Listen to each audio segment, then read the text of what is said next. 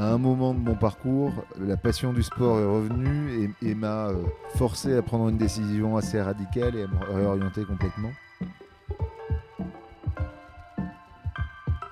Bienvenue sur Dream Team, le podcast des personnalités qui font le sport français. Patron de grand club, journaliste sportif, entrepreneur, politique, investisseur, je pars à la rencontre de femmes et d'hommes passionnés. Des personnalités qui imaginent le sport qu'on regarde et qu'on pratique. Je suis Pierre Moreau, entrepreneur et cofondateur de la marque de vêtements Adresse. Je suis surtout un dingue de sport sous toutes ses formes et j'ai décidé de comprendre un peu plus ce qui animait celles et ceux qui ont décidé de s'engager pour le sport. J'espère que cette causerie vous plaira. Bonne écoute.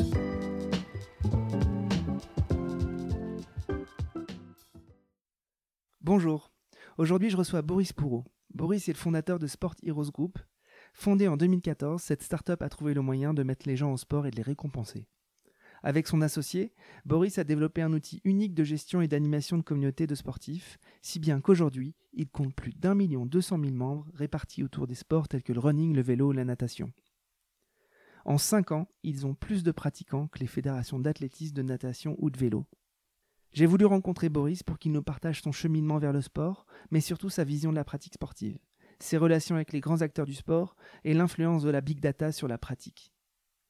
Dans la première partie de cette causerie, j'aborde ses choix de parcours, la manière dont il a construit sa trajectoire scolaire et professionnelle pour se préparer à créer sa boîte. Dans la deuxième partie, à partir de la minute 29, nous discutons de l'ambition de Sport Heroes, de l'impact du sport sur la société, de l'opportunité pour les pouvoirs publics de se reposer sur des structures comme la sienne, et enfin de sa rencontre avec la famille Decathlon, qui est devenue un actionnaire majoritaire de Sport Heroes. C'est aussi mon tout premier épisode, ce qui explique peut-être ma nervosité et mes tics de langage que je promets de gommer. Bonne écoute. Euh, bonjour à toutes et bonjour à tous, bienvenue dans le tout premier épisode de Dream Team. Euh, aujourd'hui, j'ai l'immense plaisir de rencontrer Boris Pourreau, qui est le fondateur de Sport Heroes Group. Bonjour Boris. Bonjour. Euh, dans ce podcast, on va aborder les différents moments clés de la vie des invités. Et pour mieux comprendre ces trajectoires, rien de mieux que commencer par les débuts. Alors Boris, est-ce que tu peux te présenter et nous raconter comment, comment tout a commencé et comment tu t'es entraîné à devenir Boris Pourreau? Hmm, bah, donc moi je, m'appelle Boris Pourreau, j'ai 32 ans. Euh, je suis né à Paris, mais j'ai grandi dans le sud de la France, euh, à côté de Marseille. Et puis ça fait une dizaine d'années que je suis de retour à Paris euh, pour ma vie professionnelle qui m'a vite ramené ici. D'abord en travaillant dans, dans, des boîtes très éloignées du monde du sport et puis en, en créant la mienne dans l'univers du sport il y a maintenant 5 ans. Et euh, est-ce que tu, t'as su au cours de tes études ou, euh, dès tes premières expériences professionnelles que tu allais faire, allais à un moment donné travailler dans le sport ou créer un truc dans le sport? Bah, c'était un rêve. Euh, enfant, euh, je crois que le premier de mes rêves, c'était d'être journaliste sportif. Euh, puis je me suis dit pourquoi pas sportif de haut niveau? Puis je me suis dit pourquoi pas entraîneur de sportifs de haut niveau? Quand j'ai compris que ça serait compliqué d'être sportif de haut niveau. puis dans les premiers temps de mes études, je me suis dit pourquoi pas la recherche dans l'univers du sport? Donc ce qui est sûr, c'est que j'ai toujours été attiré par cet univers passionné depuis, euh, depuis que je suis enfant. Et j'ai toujours, je me suis toujours euh, plutôt bien projeté dans tous les métiers qu'il pouvait y avoir autour de l'univers du sport, euh, comme si je, pouvais, si, si, si je pouvais m'en rapprocher et rester lié à cet univers-là. et puis finalement, en grandissant, il y a eu aussi des envies d'entrepreneuriat qui, qui, se sont mêlées à ça. Et puis, puis quand, je, quand je sentais avoir les cartes en main de tout ça, je me suis dit, bah, tiens, c'est le moment. Euh, et d'être entrepreneur et de, le faire dans l'univers du sport. Et donc c'est à ce moment-là que Sport Heroes est né. Et, en fait, à ta sortie, enfin, à quel, à quel moment tu t'es, as, su que le milieu sportif ou le sport c'était un truc qui te branchait? Euh, Tu avais une carrière d'athlète, tu étais euh, plutôt bon en sport? Euh, moi, je viens d'une famille euh, très sportive, donc mon père est très sportif, euh, ma mère aussi. on a, avec mon frère, on a toujours eu l'obligation de s'inscrire à au moins deux sports par an. Donc, donc j'ai fait beaucoup de judo quand j'étais tout petit. Ensuite, j'ai fait du football. Ensuite, j'ai fait du tennis. Ensuite, j'ai fait du rugby. J'ai fait de l'athlétisme. J'ai fait plein de plein de sports et plutôt à chaque fois en mode pendant, pendant, plusieurs années en mode compète. Ouais.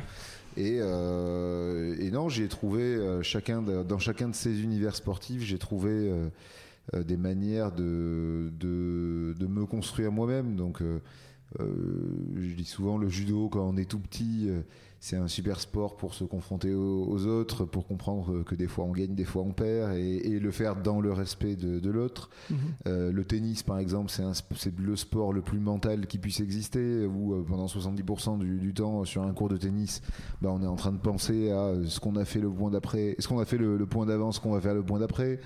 Euh, le foot ou le rugby, c'est plus collectif et c'est des aventures d'hommes et, de, vivre ensemble.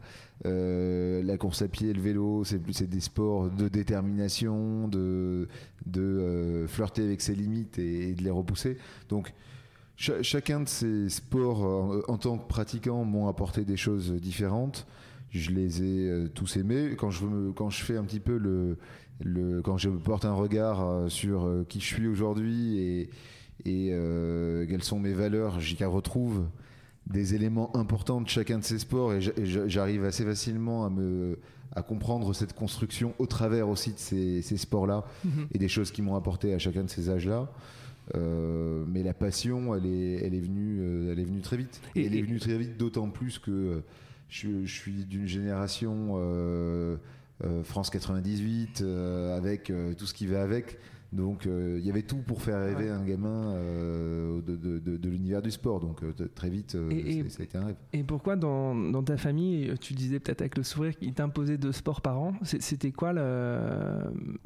Pourquoi, d'après toi, tes parents disaient il faut que nos gamins ils fassent deux sports par an chaque année Bon, je pense que c'est. ils voulaient se débarrasser de vous ou c'était juste. Je pense que c'est l'idée de la tête et les jambes, quoi. Mais mais oui, dans, dans, dans le, dans l'histoire, euh, dans l'histoire de ma famille euh, et dans euh, la représentation du sport, effectivement, c'était pas qu'un jeu, mais il y avait une notion de, bah, voilà, si on veut des gamins qui soient bien développés, qui puissent. bon, j'étais assez énergique en plus quand j'étais enfant, un peu hyperactif, mhm. donc défouler cette énergie et, et puis et puis apprendre plein de choses qu'on n'apprend pas forcément à l'école.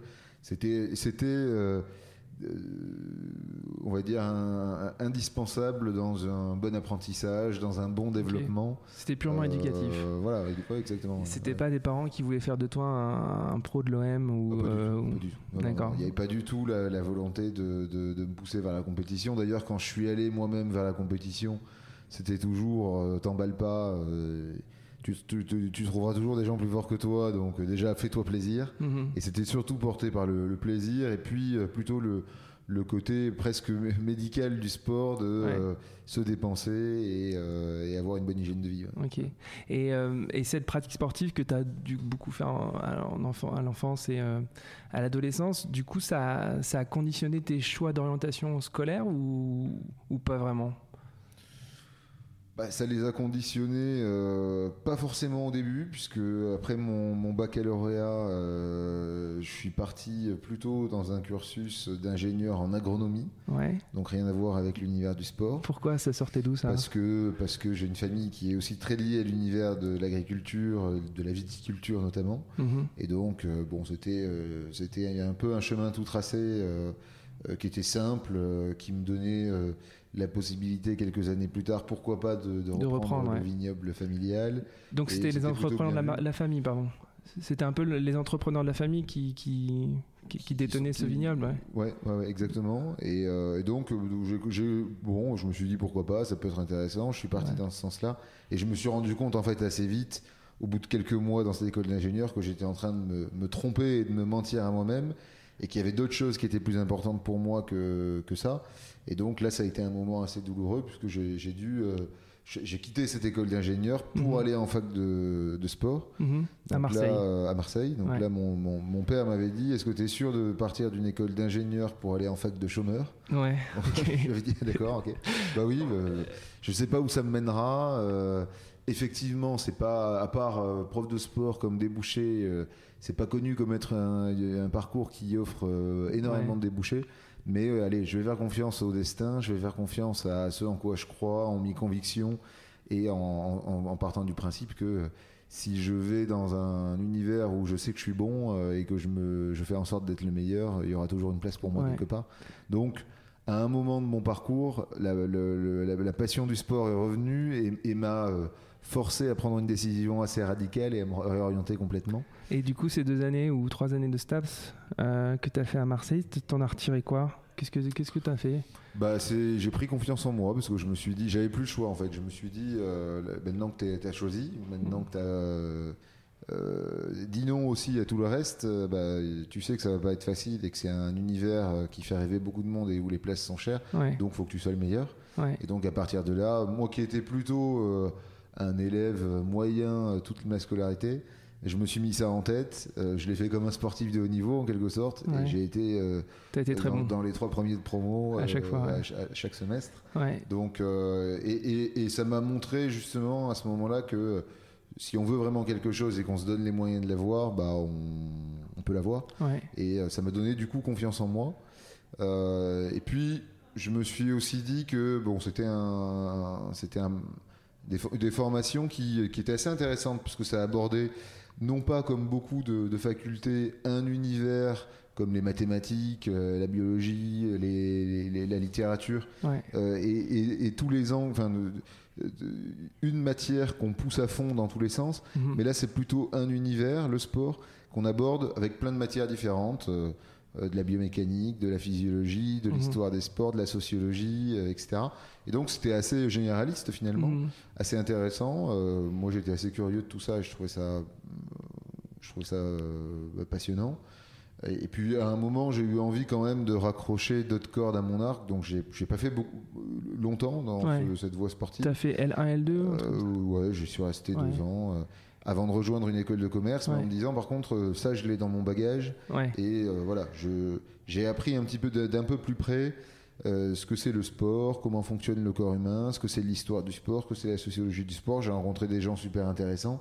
Je me voyais pas forcément y rester euh, plus que ça, mais, euh, mais ça a compté dans mon parcours. Mais tu avais quand même passé le concours de, de Normal Sup euh, du département sport, parce que j'ai vu que tu étais admissible au, concours. Ouais. Et ça, c'était. Bah, je voulais être le meilleur. Donc Il fallait que je fasse les trucs pour les meilleurs. dans le panel de ce qu'il y avait à faire, il y avait Normal Sup. département sport qui n'est pas, qui est pas très connu, non. mais qui recrute une quinzaine de personnes par an et qui, qui, sont promus à un avenir de d'abord comme toutes les normales sup d'abord de, de profs agrégés mais souvent ensuite de, de recherche en fait, hein, et ça c'était un truc qui te branchait bah, c'était un truc en tout cas où déjà je voyais le challenge de, de passer le concours de normal sup et d'essayer d'y être euh, admissible déjà c'est ce qui était déjà beaucoup et, et why not euh, admis. Euh, donc déjà il y avait ce, ce challenge là et puis et puis et puis pourquoi pas je, je me disais pourquoi pas euh, Dans, la recherche, en, biomécanique, en, voilà, c'était des choses qui pouvaient m'intéresser. Donc, euh, donc j'ai fait le j'ai fait le concours euh, et, je l'ai fait en deuxième année quand c'est plutôt des gens qui font en troisième ou quatrième année qui, passent le concours. Et j'ai eu la chance d'être, enfin la chance et le, et le travail. bien sûr, bien sûr. D'être d'être admissible et donc et donc voilà. Finalement, j'y suis pas j'y suis pas allé. J'ai plutôt préféré reprendre une voie un peu plus large de commerce euh, et, apprendre des choses aussi en marketing, en management, en finance, en mhm. réouvrir un peu mes chakras après avoir euh, bouffé euh, du, sport, du sport et l'ADN du sport pendant deux ans. J'avais besoin de, de, me réénergiser avec des choses un peu plus larges plutôt que de me respécialiser encore à l'ENS. Mais en tout cas, l'expérience de, des concours euh, et, des oraux qui ont duré une semaine. Et, voilà, et, euh, le fait de ne pas avoir été admis, tu l'as vécu comme un échec ou tu étais déjà parti sur l'école de commerce et tu avais déjà. Euh, non, non, j'avais de toute manière, j'avais de toute manière d'autres pistes et d'autres projets. Ok, ok. tu avais déjà fait ton temps en STAPS, quoi. Tu, tu, tu, et du coup, tu fais le choix de, de Romed, qui est une des bonnes écoles de commerce et pourquoi tu fais ce choix? Donc tu dis que tu veux apprendre du marketing, de la finance. Tu étais un peu dans une perspective d'augmenter, enfin d'élargir tes cordes, les cordes de ton arc. Est-ce que tu avais euh, peut-être un embryon d'idées sur ce que tu voulais faire après comme métier ou euh, tu disais que c'était la meilleure voie pour l'entrepreneuriat? Pourquoi ce choix finalement? Bon, euh, là pour le coup c'est assez, assez personnel. À l'époque j'avais ma, ma, petite copine qui était en médecine à Marseille et qui pouvait pas bouger facilement de ville. Donc j'avais fait déjà le choix du, du cœur. Et puis après, comme je dis souvent, il n'y a pas de. Enfin, moi, c'est ma conviction, il n'y a pas de bonne ou de mauvaise école. Le pire, c'est de se retrouver dans, dans une des meilleures écoles et, de ne pas s'y sentir à l'aise. Mhm. Et donc de ne pas profiter de, tout le contexte pour euh, grandir et, sortir de, en tant que diplômé avec euh, plein de confiance, plein d'idées euh, et, du savoir, savoir faire, savoir être. Mais finalement, mhm. on apprend peu de savoir-faire et relativement un, petit peu de savoir-être en école de commerce, mais pas beaucoup plus. Donc, ce qui, à mon avis, ce qu'il faut surtout, c'est un endroit où on se sente bien et où on peut euh, voilà, emmagasiner de la confiance, voir des choses, construire des projets, rencontrer des gens, ça c'est intéressant. Et moi, en l'occurrence, euh, ça avait euh, bien matché en termes de, feeling avec, avec, cette école, qui mettait d'ailleurs beaucoup en avant le sport, beaucoup en avant le développement durable, mhm. et qui, à mon avis, était assez précurseur à l'époque sur les, grandes évolutions sociétales qu'on vit aujourd'hui, en fait. Mhm. Euh, et euh, les nouveaux modèles économiques, l'économie circulaire, l'économie collaborative, euh, etc. Donc, et, à l'époque, ça me touchait et ça faisait écho en moi à tous ces sujets-là. Donc, au regard d'autres écoles qui avaient encore un discours très classique de, de finance, d'économie très classique, mhm. je me disais, tiens, il y a peut-être un petit supplément d'âme et peut-être un, positionnement aussi qui est plus en lien avec le, monde de demain euh, que, je côtoierai, que je côtoierai très vite. Et du coup, tu passes de, de, la fac de sport où tu es grosso modo le meilleur à une école de commerce euh, avec sans doute des gens très brillants aussi. Tu es toujours animé par faire le, être le meilleur ou euh, faire le, mieux, non? C'est un peu moins bah, vrai en stats, en tout cas, bah, en, tout cas, si, ça restait en moi de mais, euh, mais on va dire, voilà, je, je, je, pense que ça resté en moi euh, depuis ce, passage, depuis ce, ce, moment où il y a eu ce, changement d'état d'esprit et il m'a il m'a en quelque sorte pas quitté. Mais, euh, mais par contre, c'était plutôt. J'étais plutôt en toute humilité en, en, arrivant en école de commerce parce qu'effectivement, je me disais, il y a des mecs autour de toi qui ont fait euh, après deux ans de prépa, euh, qui, ont beaucoup plus de, connaissances, de mhm. culture générale sur plein de sujets. Moi, il y, avait il y a des sujets sur lesquels je, genre, je, connaissais plein de choses, mais mhm. plein d'autres sur lesquels j'étais euh, assez ignorant. Donc c'était plutôt en toute humilité et, avec l'envie de découvrir des choses nouvelles. ouais. Mais euh, on dit souvent que dans les écoles de commerce, euh, on parle souvent du formatage euh, sur les écoles de commerce, mais on parle aussi souvent du fait que tu construis toi-même ton parcours et tu, deviens ce que tu veux en école de commerce, qu'il y a une liberté sur les choix des matières, sur les choix de ton mémoire. D'ailleurs, toi, tu as fait un mémoire aussi qui touche a priori à l'environnement, en tout cas à l'énergie. Est-ce que très tôt, quand tu arrives en école de commerce, tu arrives à te dire quel parcours tu veux te construire? Ou tu arrives à te dire, moi, je veux ressortir de cette école avec, avec ça est-ce que bah, moi, nous, dans mon cas, euh, la, plus, ce qui m'a le plus apporté dans cette école de commerce, c'était le, les associations euh, auxquelles pouvaient euh, adhérer des, étudiants et participer à des projets. c'est un des points forts de la pédagogie de l'école de commerce de Marseille qui met vraiment les étudiants dans une posture de, de doueurs et pas simplement d'apprenants, justement. Mhm. Et ça au travers d'associations qui ont je crois qu'il y en a une 25 ou 30 associations avec mhm. chacune des missions euh, différentes euh, et, des projets différents.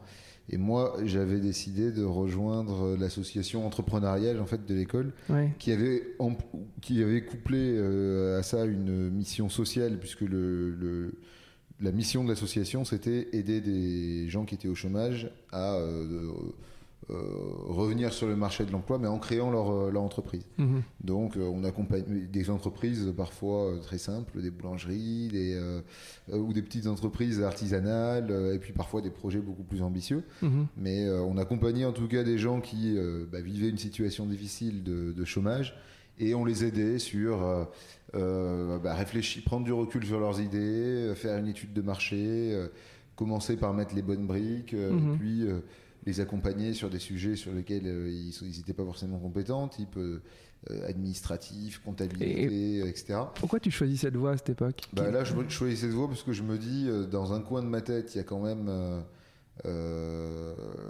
ce patrimoine familial, je sais pas si c'est génétique ou pas, mais en tout cas d'entrepreneur qui me trotte quand même quelque part dans la tête, Mhm. où euh, j'avais un prof- une profonde admiration euh, pour mon grand-père qui a créé euh, Le vignoble. qui, qui s'en occupe, euh, Mhm. qui s'en occupait encore, en tout cas à l'époque toujours, hein, Mhm. à 80 et quelques années.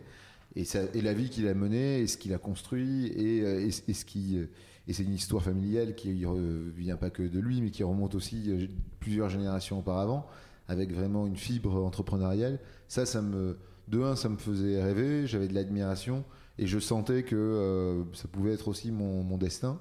Donc, euh, donc euh, ouais, je, me- suis, je me suis dit, ça serait intéressant de se rapprocher aussi de l'entrepreneuriat, de me confronter à des entrepreneurs, de comprendre quelles sont leurs problématiques, et puis de les accompagner si je pouvais aussi sur des sujets très pratico-pratiques, avec ce qu'on peut apprendre dans des cours en école de commerce et qui, peut être rapidement applicable pour des gens qui n'ont pas forcément ce background-là, mais qui sont dans une situation de euh, créer leur entreprise.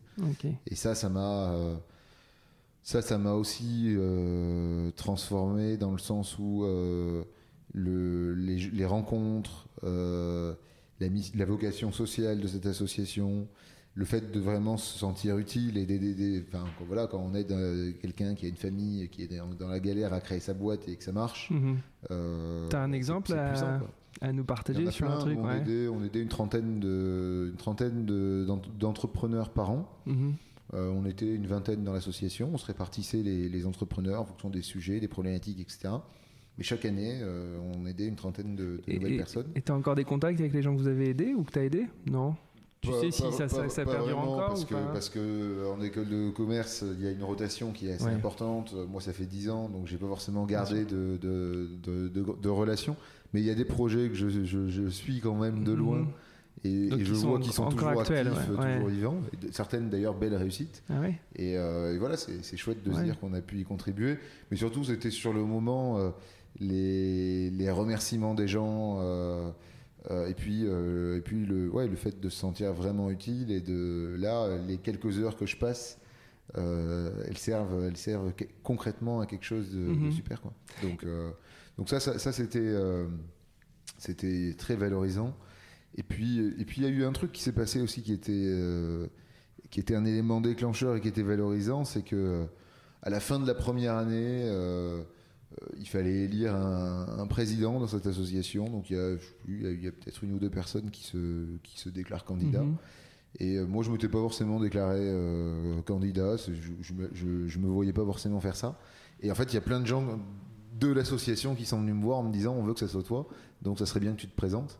Et donc je me suis présenté, j'ai été élu président. Et en fait, à l'époque, je leur avais dit mais moi je comprends pas pourquoi vous voulez que ce soit moi. Mhm. Et, et à l'époque, on m'avait dit mais parce que euh, quand tu dis des trucs, euh, c'est chouette et euh, et il y a, y a- ouais, il y a une, une fois une certain, un certain leadership naturel. Et donc on, on pense que c'est à toi de le faire. Mhm. Et en fait, j'en avais pas du tout conscience de ça.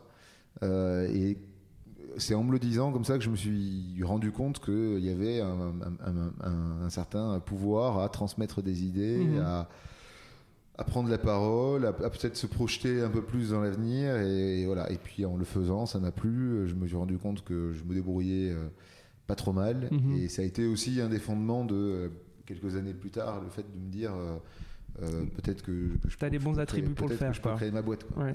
Et à cette époque-là, euh, peut-être avec tes, tes, de l'assaut, vous commencez à, à gribouiller des idées, des idées de boîte. Tu as déjà des idées de boîte à, à cette époque ou? 5 par jour à peu près. euh, Ouais, et, d'accord. et, et- et ce depuis plusieurs années. Donc, non, des idées, c'est. c'est- Ouais. ouais, Il y en a des idées.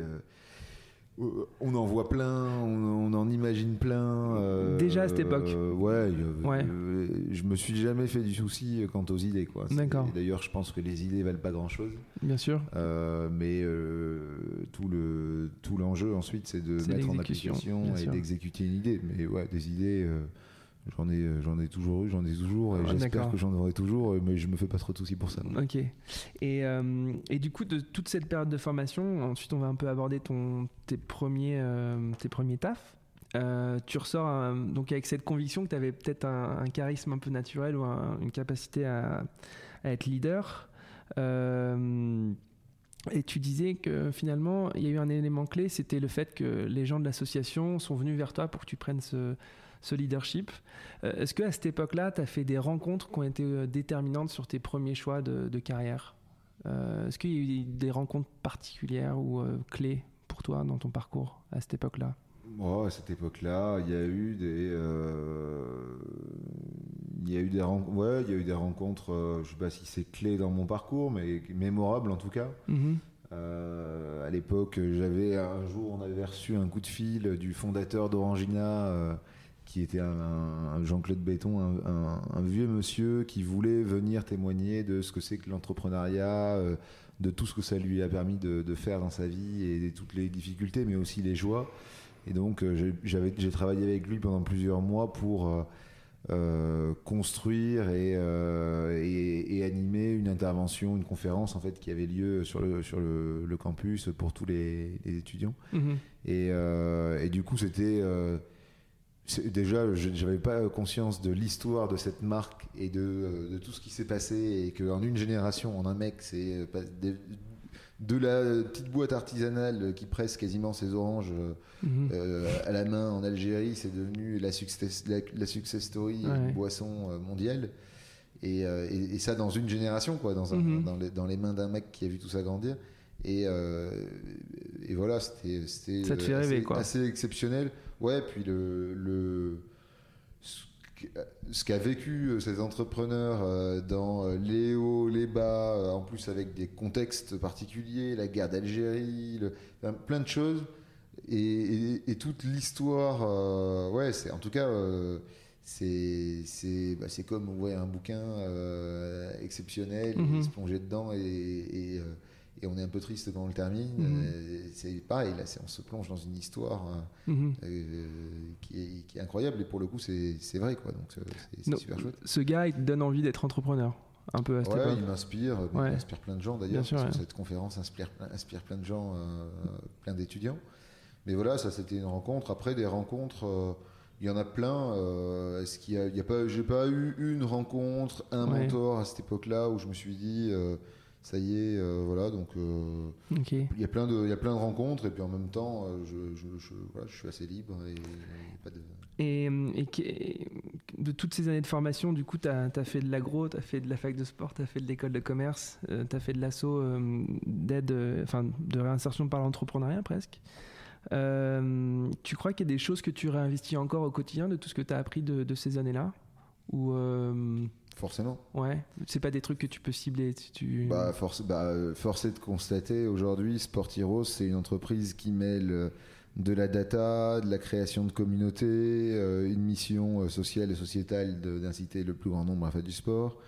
Il y a un côté un peu objet connecté, le tout, bon, forcément dans l'univers du sport, mm-hmm. mais c'est aussi une entreprise qui vend à des marques des dispositifs marketing. Mhm. Euh, donc, euh, de cette expérience de, école d'ingénieur, euh, bonne affinité avec la technique, côté un peu geek, mhm. connaissance du monde du sport, puis, puis école de commerce, plutôt compréhension des enjeux marketing.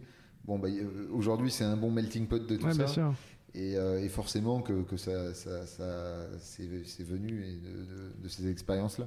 Je pense que forcément un peu. Euh, on est, euh, ouais, on est l'héritier d'un parcours et de rencontres et mhm. de choses qu'on a. Voilà. Steve Jobs disait, il avait pris des cours de calligraphie quand il était étudiant, et plus tard quand il a créé Apple. Apple. et les premiers Macintosh c'est le premier qui, a, permis de choisir des polices différentes. Mhm. Il disait si j'avais jamais suivi en mhm. auditeur libre des cours de calligraphie quand j'étais étudiant, juste parce que ça m'intéressait, mhm. peut-être qu'aujourd'hui les ordinateurs auraient qu'une police. Et, en fait, suivre des cours de calligraphie, euh, ça n'avait rien à voir avec la métier d'ingénieur et de constructeur d'ordinateurs qu'il a fait, sauf le jour où il s'est dit tiens ça pourrait être sympa, d'écrire dans des polices différentes. Mmh, euh, et, donc voilà, c'était le fameux Connect the Dots de, Steve Jobs. je pense qu'on le fait tous. Et euh, du coup, tu, tu, sors de Remède et euh, tu te lances dans euh, la carrière professionnelle, enfin bref, les premiers, les premiers jobs. Tu sais où est-ce que tu vas et tu le fais de manière raisonnée, consciente, ou tu prends le truc qui, que tu trouves? Tu, tu, sais où est-ce que tu veux aller à cette époque-là ou pas?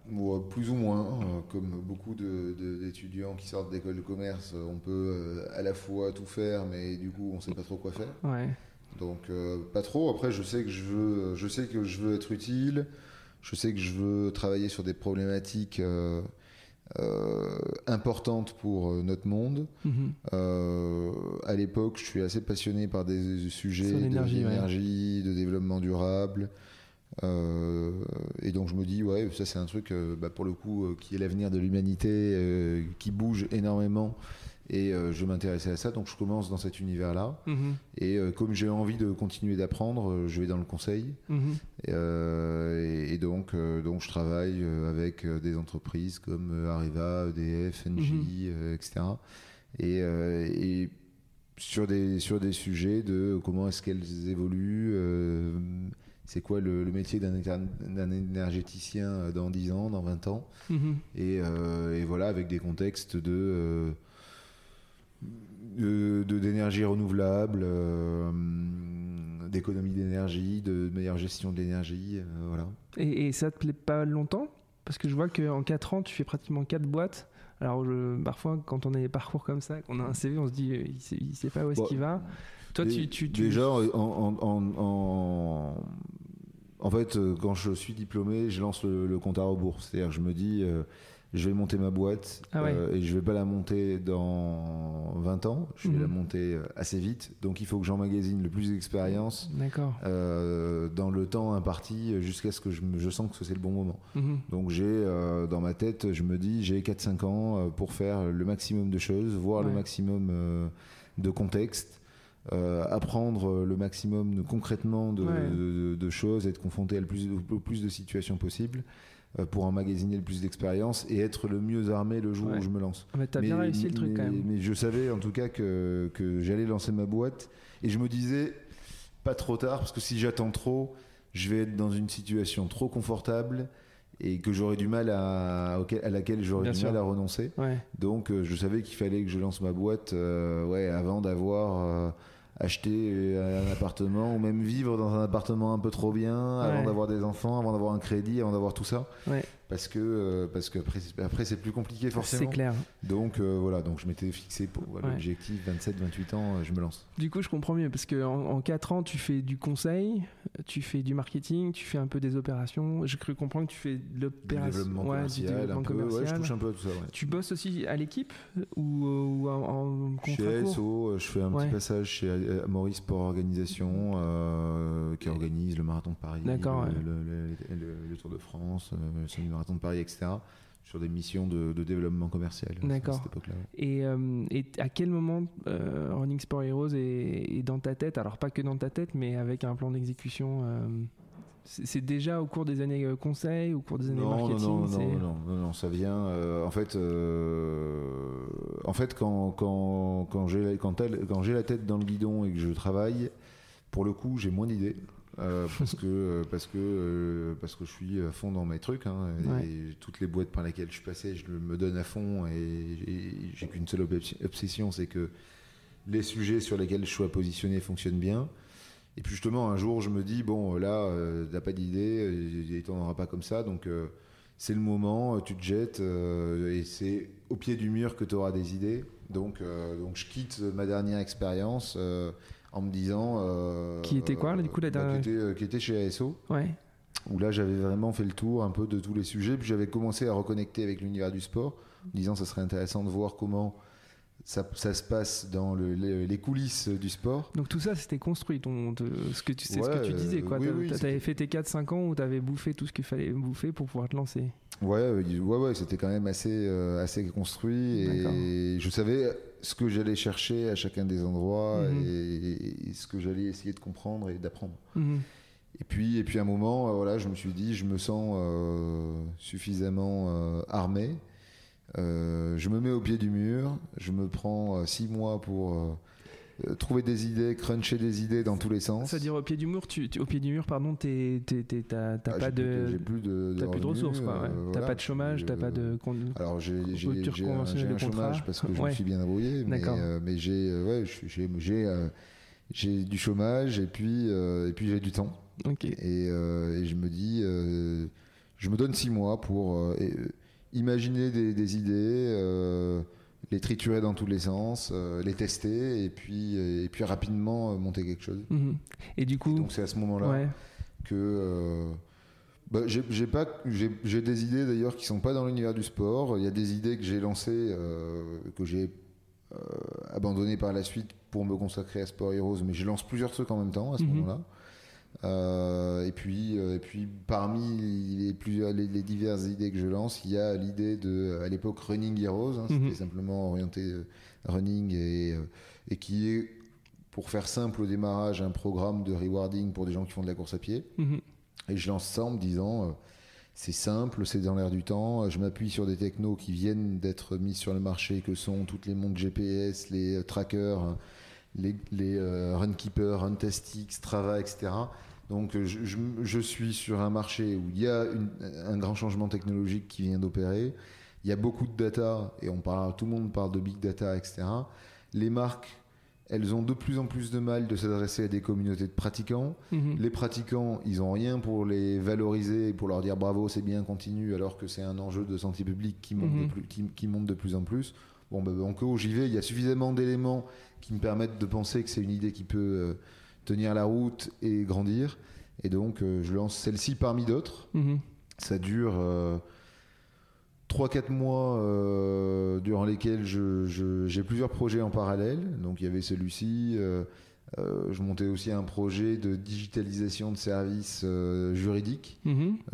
D'ailleurs, depuis, il y a pas mal de boîtes qui se sont lancées dans mhm. cette veine qui marchent très bien. Pas, de regret. Hmm pas de regret bah, le regret de pas, pas pouvoir tout mener de front, mais ça de toute manière c'est impossible. Donc, euh, mais c'était c'était euh, c'était une bonne idée et ça aurait pu, valoir d'être creusé, mais bon, on peut pas faire, peut pas tout bien faire. Donc euh, et au moment du choix justement, les, les, il y en avait deux qui marchaient bien, et puis et puis Running Heroes à l'époque, mhm. c'était il y avait le côté coup de cœur, passion, et puis je me disais j'aurais peut-être pas l'occasion de monter 10 boîtes dans ma vie dans, dans, un univers aussi passionnant que celui du sport, ça va être dur parce qu'il n'y a pas euh, beaucoup d'exemples de, succès dans le monde du sport. Euh, il n'y a pas beaucoup de startups qui, il y a beaucoup de startups qui se lancent, il n'y a pas beaucoup de startups qui réussissent. Mhm. C'est un univers qui est extrêmement difficile à bouger, qui euh, mine de rien innove pas énormément. Donc, D'où ça vient d'ailleurs selon toi C'est cette relative inertie qu'on connaît plus depuis 3-4 ans ou 4-5 ans avec l'écosystème qui est poussé par le tremplin notamment, mais pourquoi euh, c'est un, peu une belle anormie le moment du sport français? Bah, Je pense qu'il y a des acteurs énormes qui, qui gouvernent beaucoup de choses. Donc euh, les grands événements sportifs, c'est euh, c'est des acteurs historiques, soit quasi publics, soit mhm. privés, mais voilà, la Coupe du Monde de foot, ça sera toujours organisé par la FIFA, mhm. les Jeux Olympiques, ça sera toujours organisé par le CIO et ça sera toujours les deux plus grands événements sportifs au monde. Mhm. Euh, et c'est très difficile. Le Tour de France, bah, c'est Maurice Sport Organisation. Et euh, avant de créer un événement dans le vélo qui pèse autant que le Tour de France, bah, il, mhm. faudra pour le suivant se lever assez tôt. Mhm. Et, Pourtant, il y a des mecs qui ont créé les X Games. Il y a des mecs qui ont créé. Il y, a des exceptions. Le, MMA, tu vois. Bien sûr, il y a des exceptions, il y a des choses qui se passent. Et c'est en ça que le sport évolue. Mais elles sont, elles se comptent sur les deux doigts d'une, sur, les les, les, les doigts d'une main ou de deux mains. Quoi. C'est, très rare. Euh, et puis, si on regarde côté du côté des marques, bah, dans les marques de sport, c'est pareil. Il y a des mastodontes. Euh, je prends Nike et Adidas, par exemple, qui se partagent grosso modo une, une très belle partie du marché. Et à côté, euh, bon, bah, à côté, il y a plein d'acteurs qui essayent de tirer leur épingle du jeu, mais qui sont les, pour les autres dix, fois moins gros. Donc, mhm. il n'y a pas une prime à l'innovation euh, de la part des, géants du secteur, mhm. comme il peut y avoir dans d'autres secteurs. Je, prends, je sais pas moi, la banque, l'assurance, c'est des secteurs beaucoup plus concurrentiels. Il y a beaucoup plus d'acteurs qui, sont, qui peuvent se tirer la bourre mhm. et il y a beaucoup plus de compétition aussi. Donc une prime à l'innovation et la prime de risque. Et en, en plus, ces secteurs qui, d'un point de vue réglementaire, d'un point de vue technologique, euh, évoluent euh, énormément. Dans le monde du sport, euh, les, acteurs, ils ont bien verrouillé leur, jeu. Donc, euh, et, tu ressens des freins quand tu te lances déjà? Oh bah plein, il y en a plein. Il y en a plein, c'est extrêmement difficile de convaincre. Euh, je sens que tout le monde n'est pas super ouvert à l'innovation. je sens d'ailleurs qu'il y, a beaucoup de gens avec qui on, discute et on travaille mhm. qui, ont, qui ont jamais innové depuis 10 ans en fait. Mhm. Donc ils savent pas forcément faire non plus, mhm. mener des projets d'innovation savoir comment travailler avec des startups, euh, ils apprennent en fait en même temps que nous. Donc c'est, euh, je sais que c'est compliqué, mais, mais en même temps, je sais que voilà, la passion, euh, la passion importe. Et, quand tu viens choper des pratiquants running, est-ce que tu, tu, tu, les tu les ships à la fédé d'athlètes ou est-ce que la, enfin, c'est les pratiquants que tu as réussi à à agréger, euh, c'est des, pratiquants hors euh, système fédéral, hors système associatif ah on fait du, au début, on fait du B2C, donc on, mmh. fait, on fait notre propre promotion en trouvant des supports, en trouvant des endroits, en trouvant. Euh, tu crées une petite fédération, quoi. Bah, digitalisée en quelque sorte, mais c'est une communauté en tout cas digitale de pratiquants, là où effectivement des fédés sont des communautés de pratiquants, plus physiques que digitales, mais mmh. mais il y a du lien. Mais bah, typiquement, la Fédération française d'athlétisme, quand on lance Running Heroes, on, on essaye de, converser avec eux et de leur dire qu'il y a des choses à faire ensemble, mais on est, on est minus. Et puis, mhm. euh, une Fédé face à nous, c'est euh, faites vos trucs dans votre coin, nous, on est la Fédé, euh, on, voilà, on va, va, pas se mettre à travailler avec un acteur microscopique. Et en même temps, ils ont, ils ont raison à ce moment-là. Ouais, c'est ça. Et aujourd'hui, ils, ont raison parce qu'on est tout petit mais ils n'arrivent pas à mesurer qu'on peut euh, grossir assez vite et qu'il leur sera de leur côté beaucoup plus difficile d'être aussi agile et mhm. de choisir ces sujets digitaux et de les traiter correctement. Donc euh, bah, l'histoire, euh, quelques années après, c'est qu'on a signé un, contrat de partenariat et qu'on est partenaire de la Fédé d'athlètes. Et que là, on travaille beaucoup plus avec eux, mhm. mais ça a pris 5 ans. Parce que tu as, plus de membres dans tes communautés que d'adhérents aux fédérations. Ah bah, si on prend le running pur et dur, je crois qu'il y a 100 000 euh, licenciés à la Fédération française d'athlétisme qui mhm. pratiquent le running. Et nous, en France, on a 650 000 euh, personnes qui, qui, disent Running Heroes aujourd'hui. Donc, euh, oui, en fait, de, fait, on arrive à s'adresser à un public beaucoup plus large. Mhm. c'est plus facile aussi de, devenir membre de Running Heroes en quelques clics que d'être licencié à la Fédération française d'athlétisme. Et puis peut-être aussi que ça fait moins peur pour mhm. des des néo-pratiquants ou des pratiquants euh, euh, moyens, on va dire. Peut-être euh, une fédé, ça fait un peu flipper. On se dit, je vais trouver que des experts, je vais être jugé. et là où nous, on a un positionnement qui est beaucoup plus ouvert, bienveillant mhm.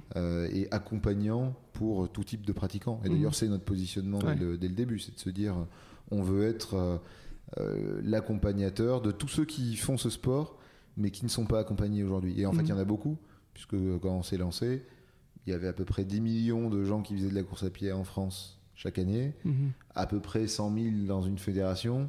Ça veut dire qu'il y en a quand même beaucoup qui mhm. le font. Alors, il y en a probablement quelques-uns qui ont des groupes d'amis, de coachs, de euh, voilà, qui se sont auto-organisés. Mais il y en a beaucoup aussi qui sont tout seuls. Et, et, pourtant, euh, ces pratiquants, ça ne veut pas dire qu'ils ont besoin de rien. Au contraire, ils ont besoin d'être accompagnés, d'être guidés, d'être motivés.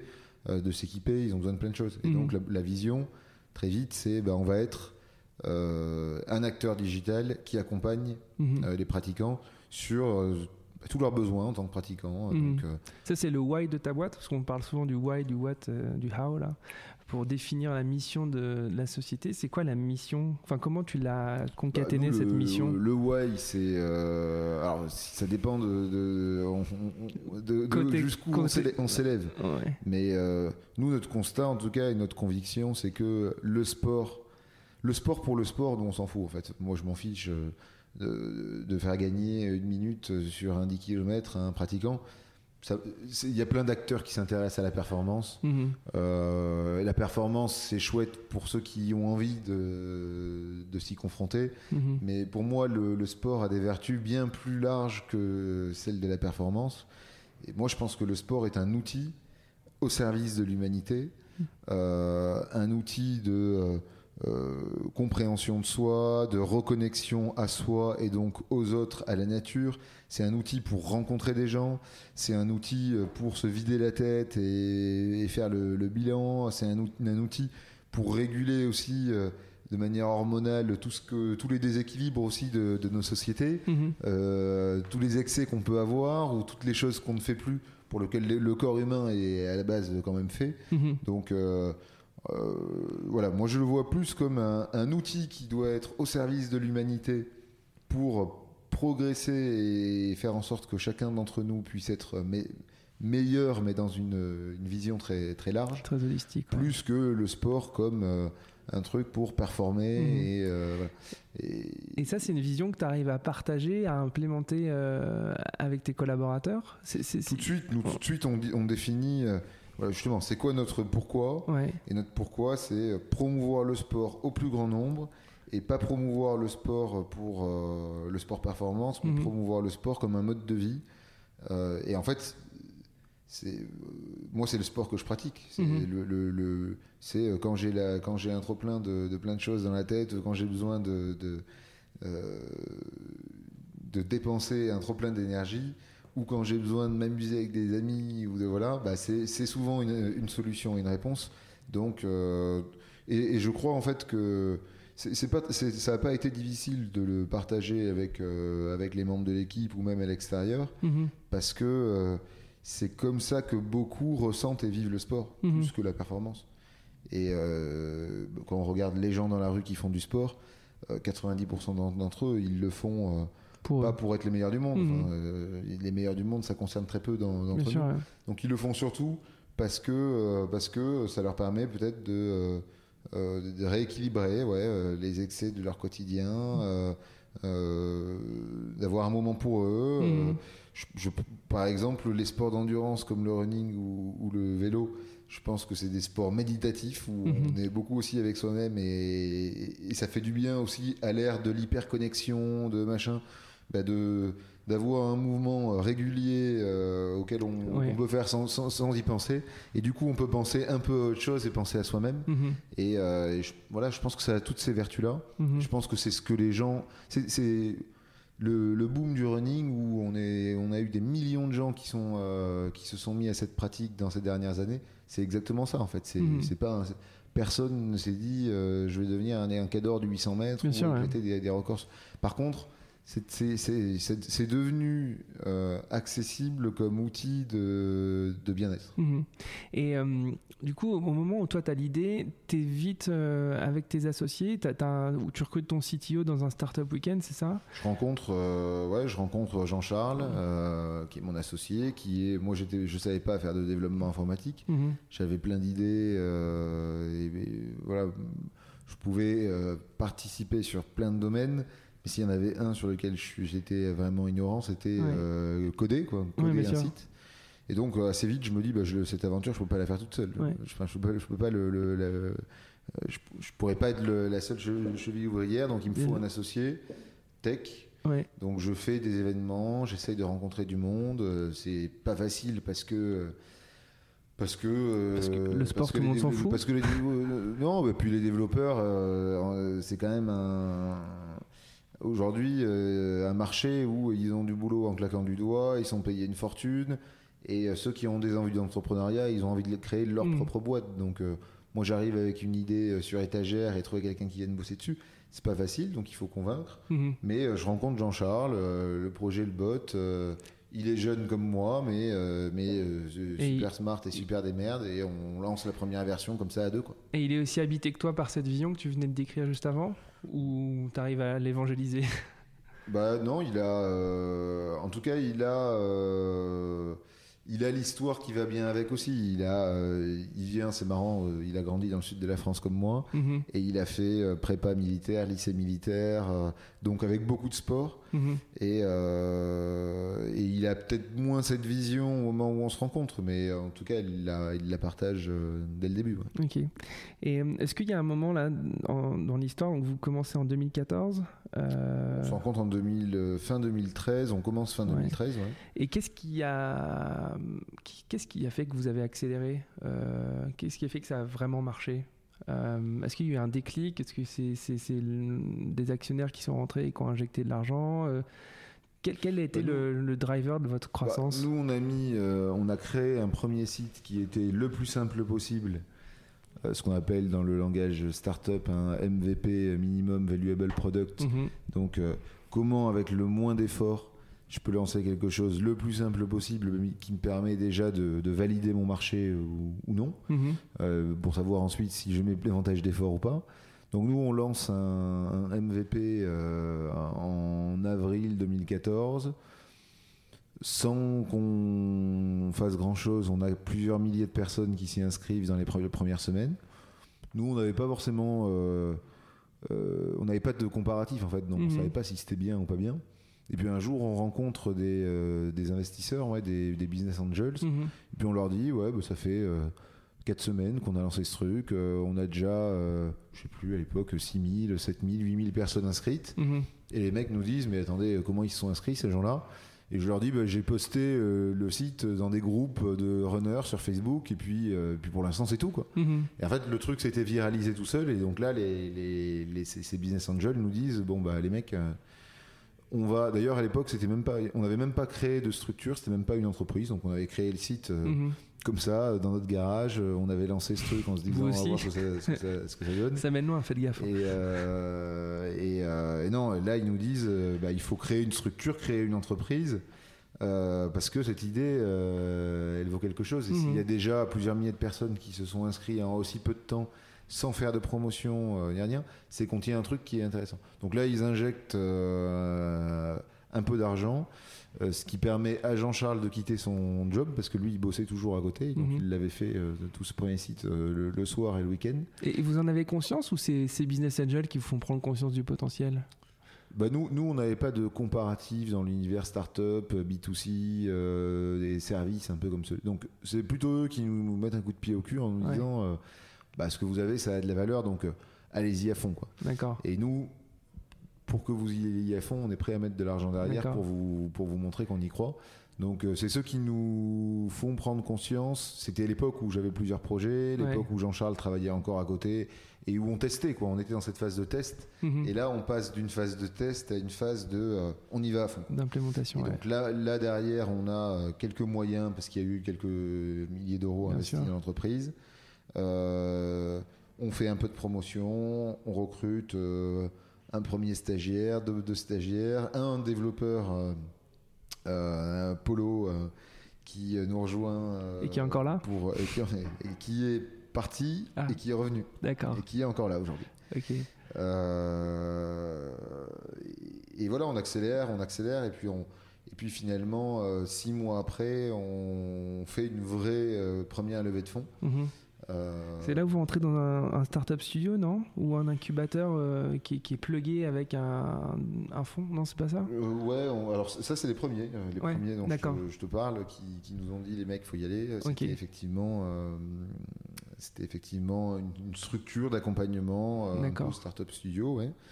Et euh, six mois plus tard, là, on lève des fonds et on se dit, euh, on a un projet communautaire avec euh, des gens qui font partie de notre communauté. Mhm. On va lever de l'argent de manière euh, communautaire et, euh, et 2.0, quoi. D'accord. Donc on passe par un site qui s'appelle Anaxago, D'accord, ouais. que, je recommande, Mm. que je recommande d'ailleurs, qui permet de faire des levées de fonds avec euh, tout un chacun, le grand, du grand public qui peut investir dans des euh, startups. D'accord. Et donc on, on a une soixantaine de- de- d'investisseurs qui mettent entre 1500 et, euh, et 20, 25 000 euros chacun, qui nous permettent de lever un petit, un petit peu d'argent. Et d'ailleurs, on a les stagiaires de l'entreprise et les, premières, les premiers salariés qui investissent aussi bien. dans l'entreprise. Donc on en fait Super. tout de suite aussi un projet euh, collectif. Et, et d'ailleurs aussi euh, des membres de notre communauté, des utilisateurs qui investissent en disant ce truc-là, j'y crois, je mets 2000 euros, 3000 euros. Donc on valide aussi euh, un peu notre marché et on se dit, euh, bah ouais, si on a une communauté, profitons-en. Mhm. Et, euh, et du coup, vous êtes aujourd'hui 80, 90, c'est ça? Non, on est 60, 65. Ah, Ok, j'ai gonflé les chiffres. euh, Euh, et euh, récemment, du coup, vous avez un- intégré un actionnaire de poids, puisque vous avez euh, fait rentrer le family office de la famille Decathlon, c'est ça? Ou, Ouais, un, un fonds qui s'appelle Génergie. D'accord. dont s'occupe effectivement euh, Julien Leclerc, qui est un des enfants de, de Michel Leclerc. euh, Qui est le fondateur de Decathlon, ouais. Et, euh, et là, du coup, c'est un acteur de poids avec un réseau retail, en tout cas avec un poids, une marque historique, enfin forte en France. Vous êtes aligné sur. bon, on va pas parler forcément d'argent, mais vous êtes aligné sur la vision du sport dont tu parlais juste avant? Ah, bah, c'est pour ça qu'on le fait, en fait. Hein. On aurait pu lever de l'argent avec des fonds d'investissement euh, traditionnels, d'autres investisseurs français ou étrangers, ou, euh, ou d'autres family office. Enfin, on avait, euh, on avait quand même le choix de, de, ce qu'on voulait. Et en fait, il y avait plusieurs choses qui étaient importantes pour nous. Un, c'est, on, ne s'est surtout pas associé à Decathlon. Mm-hmm. je pense que ça nous aurait ralenti de travailler avec une grosse structure comme Decathlon. Et puis, en plus dans notre business, nous on travaille avec plein de marques, avec plein de retailers, avec plein de gens, donc on voulait pas être euh, lié euh, capitalistiquement avec, euh, avec un acteur comme Decathlon. Par contre, la famille qui a créé Decathlon, qui est mhm. d'ailleurs plus majoritaire au capital mhm. de Decathlon, puisqu'entre-temps il y a d'autres actionnaires, leurs cousins, euh, que, qui sont, que sont les muliers qui, qui, ont aussi euh, aidé l'entreprise à se développer et donc qui sont majoritaires. Donc la famille historique à l'origine de Decathlon n'est plus majoritaire. Par contre, elle a cette vision. Mm-hmm. Elle a été à la tête pendant très longtemps de, l'entreprise Decathlon.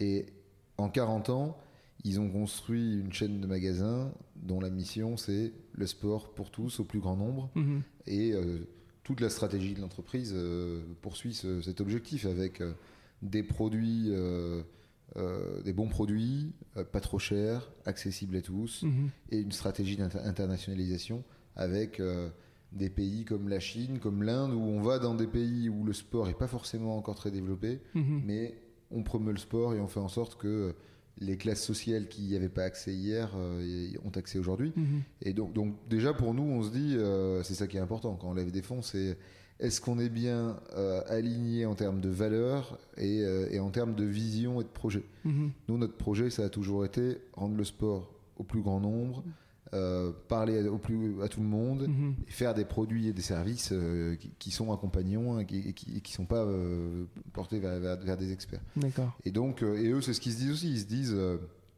on a l'occasion de prolonger la vision et l'histoire familiale qu'on a traduit au travers de Decathlon, mhm. euh, duquel on est toujours actionnaire, mais qu'on suit d'un peu plus loin maintenant, mhm. dans une nouvelle entreprise qui est, euh, qui est jeune, qui utilise d'autres moyens, hein, qui, on ne fabrique pas d'articles de sport, mhm. mais euh, avec des moyens modernes, avec d'autres techniques, avec vraiment une, une, compétence communautaire, animation de communauté, digitale.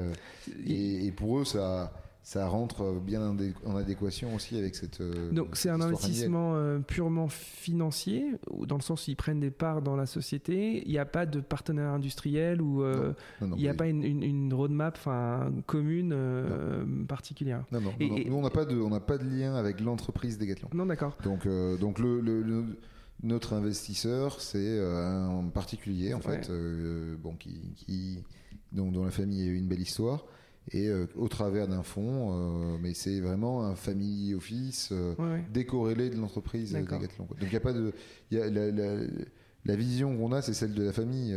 et d'ailleurs, la vision de Decathlon, on s'en fiche un petit peu, c'est pas forcément ça.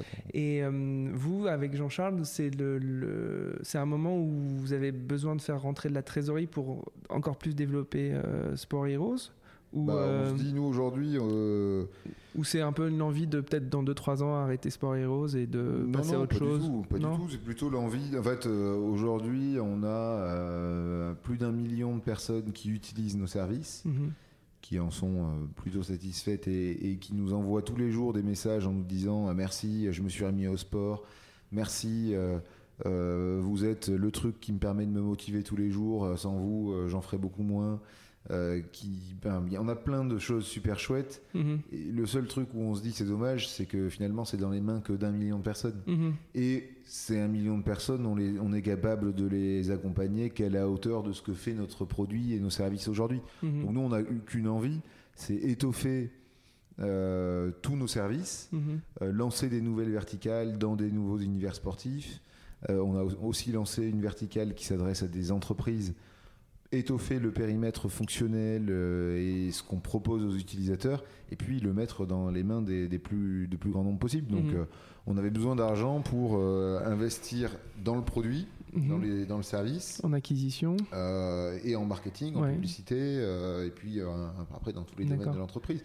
Mais voilà, le rêve si on est convaincu quoi que le sport rêve, est un outil pour l'humanité, en fait, euh, on, on va, on va jamais s'arrêter. Il Mhm. faut le mettre euh, dans les mains. Tant qu'il y aura quelqu'un qui sera pas convaincu et qui sera non sportif, Mhm. bah, on n'aura pas réussi notre, notre job. Donc, euh, bah, Toi, tu te vois encore me pousser très très très loin cette boîte?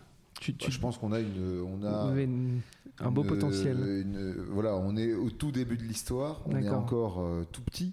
Mhm. Il y a 7 milliards de, de personnes sur Terre. on a un, mi- un million de personnes qui utilisent nos applications, principalement en France, un peu en Angleterre, un peu en Australie. Mhm. Ça laisse de la marge. Mhm. On est, je pense, une société euh, de contradictions.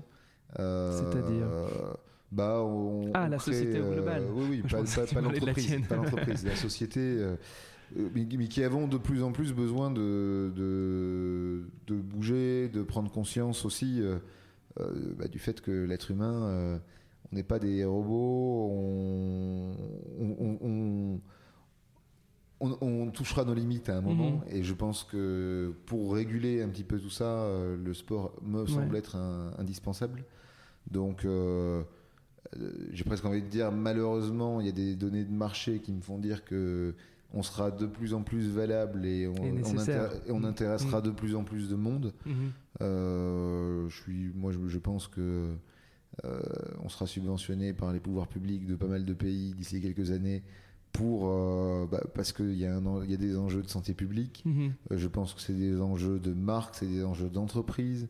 Euh, Tu, des- tu des- penses que le désengagement des pouvoirs publics sur la pratique sportive de tous va forcément euh, basculer sur des acteurs privés comme euh, Sport Heroes? Tu penses que Moi, je suis pas sûr en fait qu'il y ait un désengagement. Moi, je pense qu'ils vont se, ils vont d'ailleurs vont- investir fortement dans les années qui viennent là-dessus. Après, quand, si on regarde, euh, par exemple, le ministère des Sports, pendant Mm. très longtemps, euh, son seul combat, c'était avoir des médailles aux Jeux Olympiques tous les Mhm. deux ans. Euh, depuis peu, il y a un discours qui est assez différent, qui euh, qui est plutôt sur le- le- la pratique sportive Mhm. euh, du quotidien pour les 60 millions de Français. ou, Mhm. euh, voilà. Et je pense que ça, c'est la, ça, c'est effectivement sans, sans euh, renier le sport de haut niveau. Et en plus, on en a besoin parce qu'il est inspirant pour tout le reste. Mhm. Donc, il faut s'en servir du, du sport de, de haut niveau pour inciter des gamins à, à faire du sport. Mais par contre, l'enjeu, c'est les 70 millions euh, qui suivent, qui, euh, eux, n'en font pas. Mhm. Et, et je pense en fait que euh, les pouvoirs publics réinve- vont réinvestir dans le sport, peut-être différemment, et aussi de plus en plus prennent conscience qu'ils ne peuvent pas faire tout, tout, tout Mhm. seuls. Donc ils ont besoin euh, d'investir dans des partenaires, dans des startups, dans des solutions déjà existantes qui sont beaucoup plus performantes. Donc en fait, pour des pouvoirs publics demain, Mhm. euh, avec moins d'argent, puisqu'il y a quand même de plus en plus de sujets d'économie, euh, on va pouvoir faire beaucoup plus. Et, mais pour ça, il va falloir des solutions. Et nous, je pense qu'on est un bon outil, une bonne solution pour, euh, pour faire beaucoup plus. Euh, Aujourd'hui, donc, tu es à 65 collaborateurs, tu viens de faire entrer un actionnaire euh, de poids. Euh, qu'est-ce que, qu'est-ce que, tu- de quoi tu as peur? Qu'est-ce que tu crains pour ta boîte ou, ou pour toi en tant qu'entrepreneur?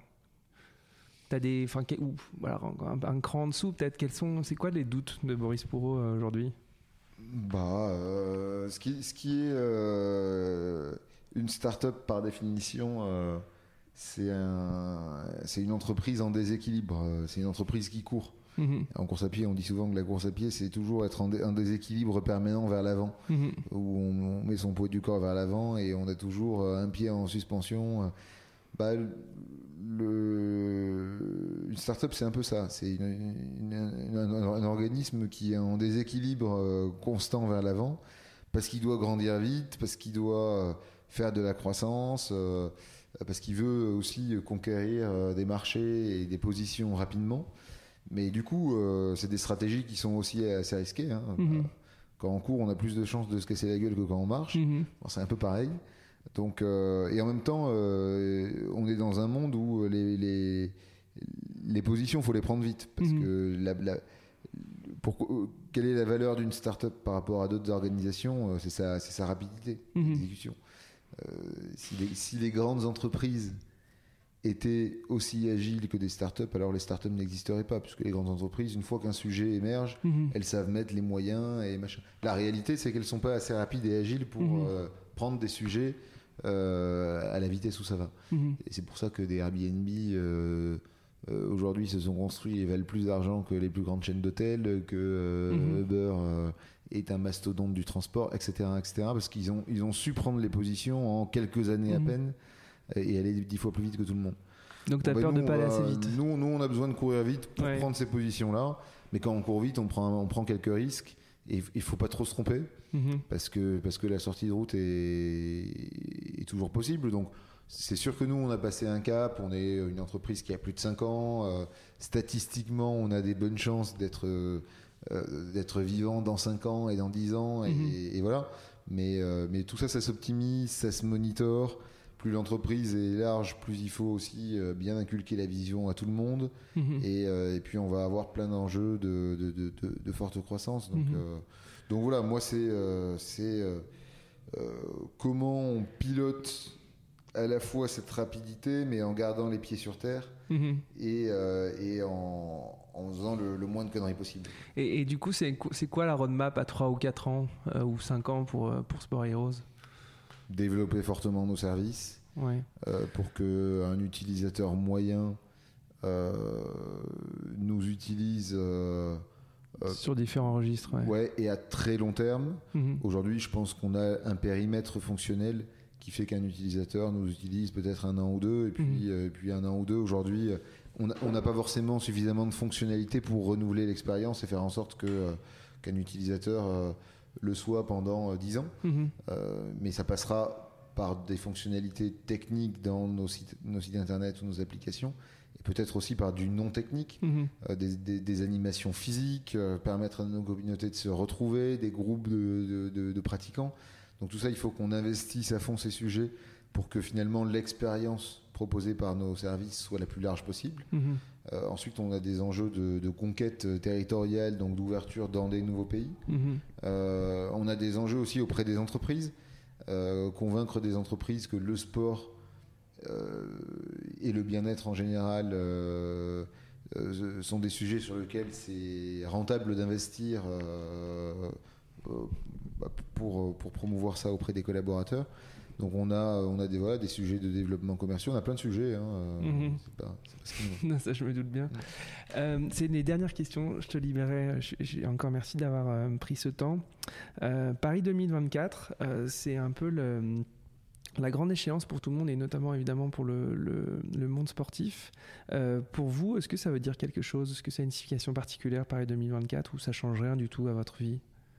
Bah nous, on a eu du pot quand même de monter une boîte en 2014 et euh, de savoir qu'en 2016, euh, la France euh, obtient les Jeux Olympiques en 2024. euh, on a plutôt le vent dans le dos. 10 mais ans ça, seront, seront- seront voilà. sympas. Moi, j'ai- pour l'instant, je touche du bois. J'ai eu plutôt pas- mal de chance avec pas mal de choses. Ça, c'est quand même un élément de marché qui est assez hallucinant Mhm. créer une boîte dans le France, dans le sport en France en 2014 et savoir que les Jeux Olympiques euh, seront accueillis par Paris en 2024, c'est extraordinaire. Ça veut dire quoi? Bah, Ça veut dire que c'est un marché qui va se dynamiser. Mhm. Euh, de plus en plus de, de marques, d'acteurs, d'entreprises vont vouloir investir dans le sport pour coller à cette actualité. Donc, euh, comme on a des solutions à proposer à tous ces acteurs-là, bah, c'est génial. On a le ministère qui veut se servir de Paris 2024 comme d'un d'un outil pour euh, développer la pratique sportive et faire en sorte que d'ici à 2024, il y ait 3 millions de sportifs en plus en France. Bah, bingo, c'est aussi notre mission. Mhm. Donc euh, ça va dans le même sens. Et puis plus directement, nous on a la chance d'avoir euh, euh, des projets en cours avec Paris 2024 puisqu'on va les accompagner sur la création et l'animation de leur communauté sportive. Mhm. Donc preuve que le travail qu'on fait est, est bon et, et qu'on ait aujourd'hui les solutions, euh, euh, on, on propose les solutions qui sont retenues par les plus, les plus grands acteurs.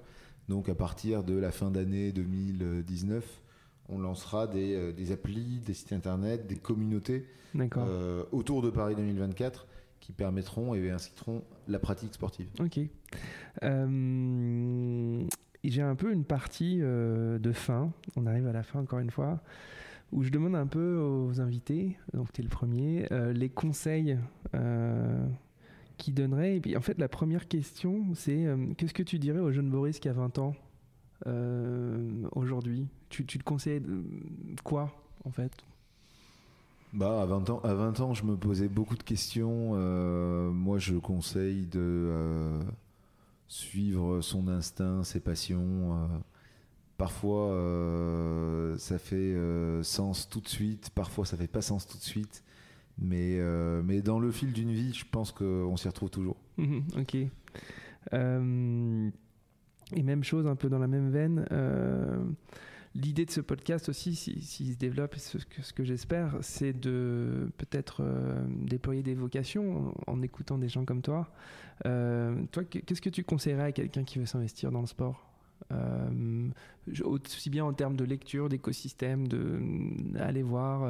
Est-ce que tu as, des petits tips comme ça que tu pourrais. Bah, déjà, dans l'univers dans du sport, il euh, y, a plein de manières très tôt, très jeune de, s'investir en tant que bénévole. Mhm. Moi, c'est ce que je conseille souvent à des gens qui me disent euh, je rêve de travailler dans le sport. Bah, euh, deviens bénévole pour le marathon de Paris, mhm. pour, pour plein de plein d'événements d'associations.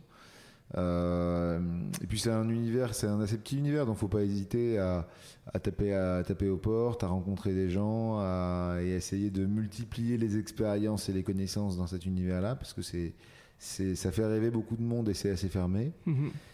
Et puis, euh, et puis s'il y a des gens qui ont, euh, qui ressentent cette veine d'entrepreneur couler en eux, je pense que c'est un secteur qui, qui n'est pas facile, mais qui va beaucoup bouger. Mhm. Euh, et dans lequel il y a, y a, de quoi beaucoup innover. Donc, euh, donc il, y a, y a, plein de choses à imaginer, plein de choses à construire, plein de choses à créer. Mhm.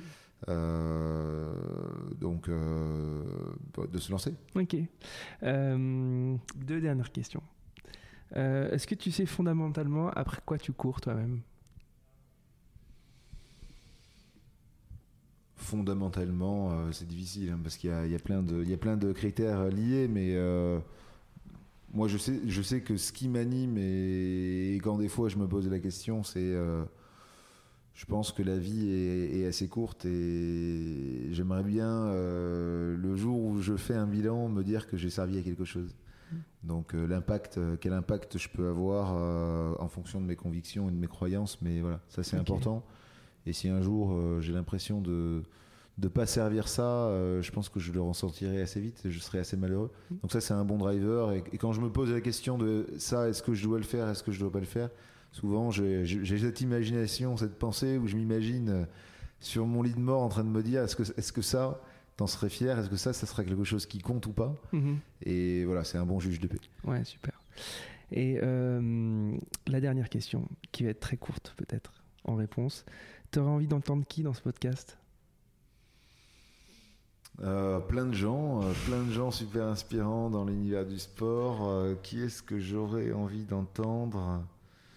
C'est une bonne question. Bah écoute, la ministre des Sports, Roxana Marzignano, je te mets du challenge. trop bien, je vais la contacter tout de suite. Bon, merci beaucoup Boris, merci infiniment. Merci à toi. À bientôt. Et longue vie au podcast. Merci. Merci d'avoir écouté Dream Team. J'espère que cette causerie vous a plu. N'hésitez pas à me faire un maximum de retours pour que je puisse améliorer le format. Si vous souhaitez soutenir ce podcast, partagez-le à vos amis, mettez 5 étoiles sur Apple Podcast ou sur Spotify et parlez-en autour de vous. Je vous assure que ça boostera le podcast et ça me motivera à progresser et à vous proposer un contenu de qualité. Pour être tenu informé de la sortie des épisodes, laissez-moi votre email et je vous les enverrai dès leur diffusion. Je prépare aussi une newsletter qui devrait vous intéresser. Enfin, vous pouvez me suivre sur LinkedIn, sur Instagram ou sur Twitter en cherchant Dream Team. Encore merci pour votre écoute, on se donne rendez-vous à la prochaine causerie.